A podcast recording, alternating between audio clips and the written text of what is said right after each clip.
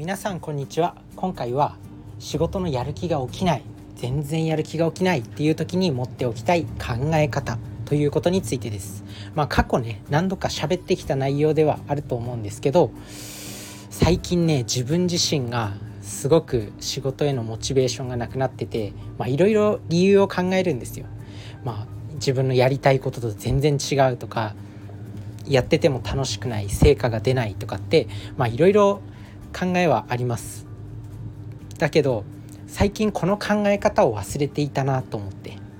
で何でもトレーニングだと考えるっていう思考ですね。まあいろんな物事に対して、まあ、やる気モチベーションってあると思うんですけど、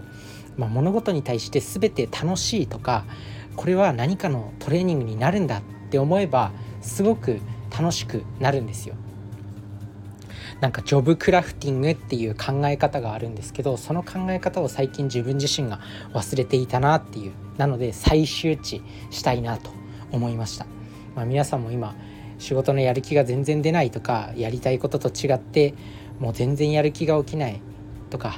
あとはもう仕事中眠くてみたいな。もう最近の自分はそれだったんですよまさに。仕事のやる気全然起きないし。もう3年間ぐらい引きこもって猛烈に勉強したいのにそんな時間もなければお金もない。だけど、まあ、仕事はしないとお金なくなっちゃって、まあ、食べていけなくなって死ぬっていうのが、まあ、この資本主義社会の残酷な現実なんで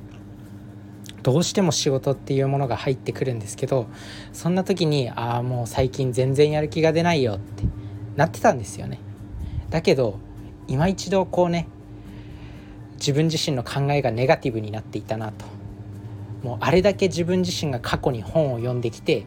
その考え方仕事を楽しむコツとかっていうものも学んできたのにやっぱり人間って忘れちゃうんですよ。だから改めて今日周知したいなと思います、まあ、何回もこうやってね頭に考え自分の思考っていうものをこびりつかせて、まあ、あらゆるどんな局面に陥ってもストレスに対処するやる気が起きないとかなんてもう正直言って論外なんですよ。成果を出してる人にとって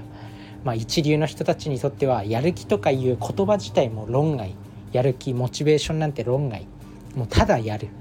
もう調子悪いなんて関係ない。もう成果を出すっていうことが全てなんでもうそんなこと言ってられない。だからもう目の前の全ての事柄を楽しんでいきましょう。例えば仕事においてもまあ、パソコン使う仕事なら、まあ、タッチタイピングもっと速くなるようになんか工夫してみようとかなんかエクセル仕事で使ってるならエクセルもっとうまく使えるようになる方法を考えてみようとか、まあ、パワーポイント作るにもパワーポイントのなんか工夫して工夫とかパワーポイントで資料を早く作れる方法を学ぼうとかいろいろあると思うんですよね。まあ、そういったことを一個一個勉強していくととても仕事も楽しくなるのかなと思います。あとはとにかくタイムアタック形式で、まあ、この仕事は何秒以内に終わらせたら俺のレベルアップだみたいなそんな考え方を持っていくともうものすごく仕事が楽しくなっていくのかなと思います。ぜひこの考え方は、まあ、改めて、まあ、すでに知ってるよっていう人ももうほとんどの人が知ってると思うんですけど、まあ、この考え方は持っておいて損はないし、まあ、自分を自分がやる気がないやる気がなくなってしまった時に奮い立たせ奮い立たせてくれます。なのでそういった考え持っておくといいです。武器としてね。まあそんな感じで、まあ、今回は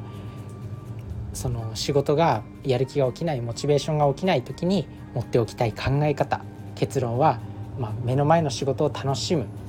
ということでした。是非楽しんで目の前の仕事はトレーニングだと思って行動していきましょうまあね今日はちょっと短めの放送になってしまったんで雑談も絡めていきたいなと思うんですけどまあね仕事においてすごく大切にしておきたい考え方っていうのは、まあ、帝王学っていうものが自分自身今学んでるものがあってでこの帝王学っていうのはね面白いんですよ。まあ、この財閥の人たち、そういう経営者とかそういうなんか一流の人たちが、まあ、その家に代々伝わる教えみたいなそういったものがまあ帝王学っていうものなんですけど、まあ、そういった方が持ってる考え方があって、まあ、それで自分自身が、まあ、本当に大事だなって思うのは、まあ、なんだろう。こう人を大事にするっていうことですかね。やっぱ最近自分自身も話し方の本とか帝王学とかいろいろ学んでるんですけど、まあ、やっぱり相手の立場に立つとかギブ相手にギブするとかとにかくもう相手の立場に立つ相手を喜ばせるっていうことがもうどんな局面においても大事なんだなっていうことが分かりますなのでもうとにかく相手を喜ばせることを意識していきましょうあとはねもう本当に取り留めもない話で脈絡もない話でちょっとね話の起承転結がしっかりとできてないんで申し訳ないんですけどあとはね今日ね Voicyっていうラジオアプリがあるんですけどそこで大手町のランダムウォーカーさんっていう方がいらっしゃるんですよ。でその方がなんかお金をかけるべき勉強みたいなそういった話をされてたんですよね。で、まあ、お金をかけるべき勉強っていうのは、まあ、今後人生において一生使っていくスキルっていうものにはお金をかけた方がいいよって、まあ、その放送の中でその Voicyの中で言ってたんですよ。でそこで、エクセルとかあとは大手町さんが大手町さん自身が学んできたことエクセルパワーポイントあとはプログラミングとかとは経営戦略ケーススタディの方法とかそういったものをなんか大学院とかそういったところに行って学んでっていうのを聞いてたらなんか俺何やってんだろうと思ってもうめっちゃ悔しくなりましたよね本当に。自分自身がどれほどまだ未熟な存在なんだろうっていう。なんかね本当にもっとやらないといけないっていうのはあるんだけど比較しちゃいけないっていうのも分かるんだけどなんかすごい悔しい。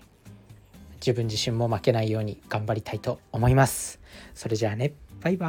ーイ。